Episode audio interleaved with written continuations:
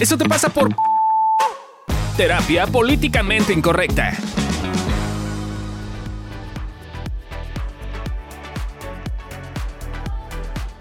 Hola, bienvenidos al tercer episodio de Comunicación en Pareja, eh, con estos videos cortitos, bueno, episodios cortitos que estamos haciendo. Eh, estoy con mi esposo, que se llama Fabio Valdés. y yo soy Adri Carrillo. Y hoy, para terminar el bloque de comunicación, les tenemos como el qué hacer, ¿no? Ya te diste cuenta de los axiomas de la comunicación, ya te diste cuenta de qué tienes que ver tú con la comunicación y cómo la creas. Y hoy te vamos a hablar de qué puedes hacer y, una forma, un formato, un una fórmula para poder empezar a comunicarte de una forma distinta con tu pareja.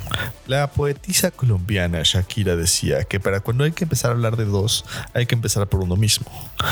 Entonces, esa poetisa tenía razón. ¿Por qué? Porque la primera regla que queremos darles es que necesitas hablar en primera persona. O sea, yo. No es tú. Porque generalmente en discusiones en pareja es clásico que lo que haces es decir tú.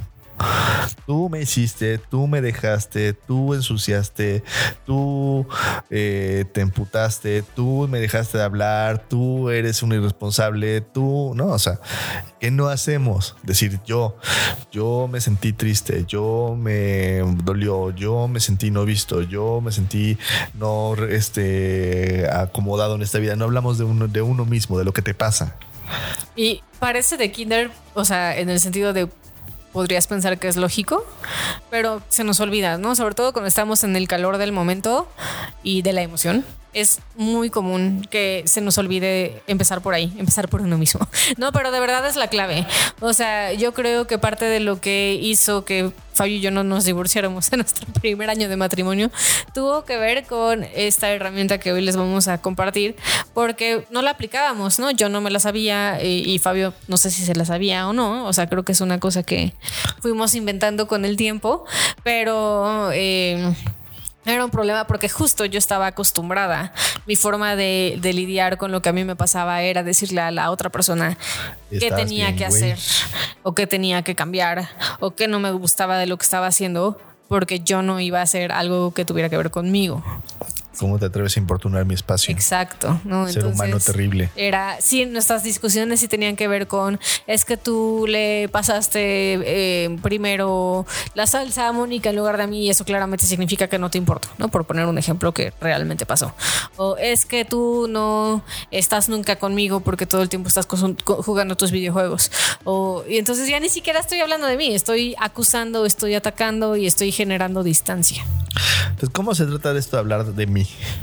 Ejemplo de esto que estaba diciendo. En vez de decir, oye, fíjate que eh, tú estás siempre jugando videojuegos y por lo tanto que sí que no me amas. Y entonces, como estás jugando videojuegos, no me amas. En vez de eso, tienes que decir, o buscas decir, oye, cuando tú y yo tenemos un tiempo en la casa y estamos juntos, me gustaría que dieras un espacio para poder platicar, para poder conectar, porque siento que si te pones a jugar videojuegos, ya no me amas o te estás alejando o ya no me quieres. O incluso preguntar, oye, cuando tenemos tiempo a solas y de repente te pones a jugar videojuegos, siento que lo haces porque no quieres hablar conmigo. ¿Es así? ¿De quién estoy hablando? De mí. No estoy hablando de ella, bueno, estoy hablando de mí, de mí, pero estaba hablando del ejemplo de Adriana. Este, pero se entendió. Un momento, estás confuso. Exacto, se entendió. O sea, creo que eso fue una de las principales cosas que empecé a hacer con él justo.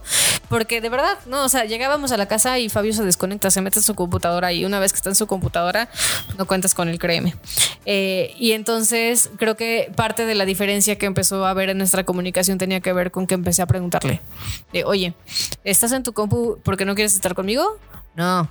Ah, ok. Entonces no, no- Eh, la segunda recomendación que hacemos para que puedas comunicarte de manera asertiva es quita los absolutos.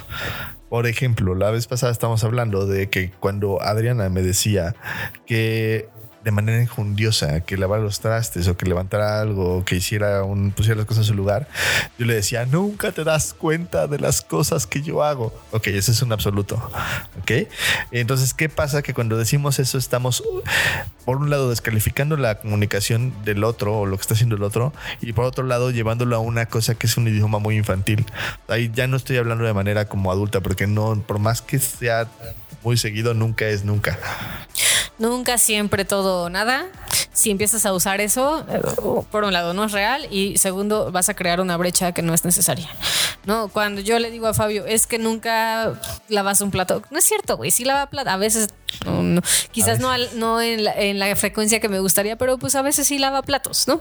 Eh, pero si yo le digo es que tú nunca lavas ni un plato, así doble, ¿no? ni uno, ni nunca. Nunca. Este, lo único que voy a generar es que la otra persona entre en un modo defensivo, defensivo más que receptivo, porque no es real. Y entonces cuando no es real, lo único que vas a hacer es que la otra persona se quede, o sea, ni siquiera te va a escuchar a ti, se va, se va a quedar escuchando el no es cierto, o sea, sí hago las cosas y ya valió madres, ¿no? El, el mensaje ya no llegó. Que, y el mensaje tiene que ver con me gustaría que lo hicieras más frecuente. Mente, frecuentemente. Ahora, estaría maravilloso que sí le metamos más un lenguaje que cree una frecuencia de las cosas, porque si no, decir las cosas sin el nunca también puede sonar como absolutista si lo decimos de una forma adecuada, como decir, no lavas trastes, estás diciendo de manera absoluta. Por eso es importante el mensaje. No tiene que ser absoluto, necesita ser relativo, tienes, tiene que ser con una frecuencia o con una circunstancia. Aunque tú estés seguro de que nunca he lavado un traste, seguro en algún momento lavó un traste cuando tú no veías. Entonces es decir, ok, a veces me doy, creo que no lavas tantos los trastes como me gustaría que los lavaras. Si se fijan, estoy diciendo una cosa mucho menos absoluta. Y además estoy hablando de mi percepción. ¿Eh? Clarísimo. Más claro ni el agua. Y la última cosa que queremos decirles para que aprendamos a comunicarnos de manera asertiva es, para hablar, describe acciones y la interpretación de lo que estás describiendo de la acción. No simplemente interpretaciones al aire. Ejemplo, no es lo mismo decir, es que nunca me demuestras que me amas. Fíjense cómo estoy usando absoluto. Estoy, estoy este, hablando, de la, otra, persona. y además estoy hablando de algo que ni siquiera es como una cosa aterrizada, es una cosa ahí como interpretada. A decir, oye, yo he notado que no me has dado detalles y entonces me gustaría que me dieras unas flores de vez en cuando. O mejor aún, oye, fíjate que últimamente yo me he estado sintiendo eh, con más necesidad de apapacho y de cariño y he notado que no me has dado flores eh, porque en la otra no hay tanto un componente quizás de que me pasa a mí y agregando esto ya hay más un, esto me está pasando a mí, ya no es un tema de tú no me estás dando flores, es un tema de me pasa esto y cuando no me das las flores incrementa la sensación que no es tu responsabilidad, por cierto, quitármela, pero que me ayudaría si me las dieras un poquito más seguido. Oye, cuando tú sacas la basura, me siento la persona más amada de esta vida.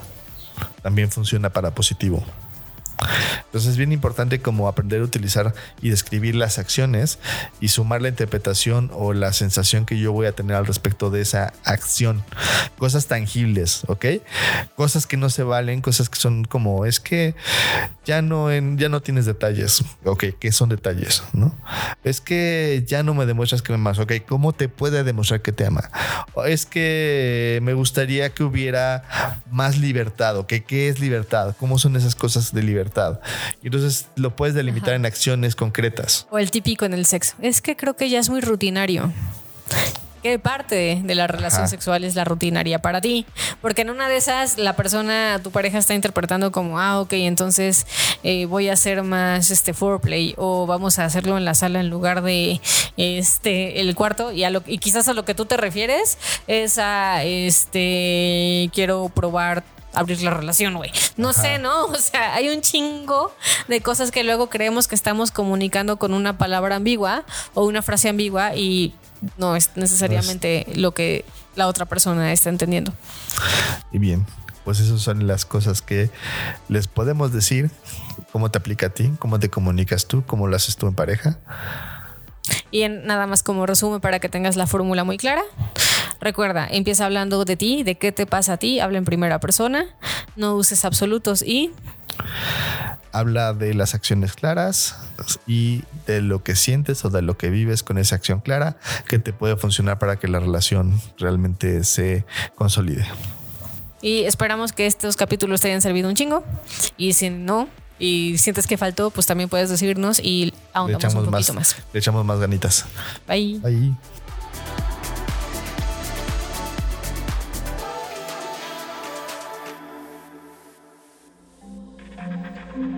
Este audio está hecho en Output Podcast.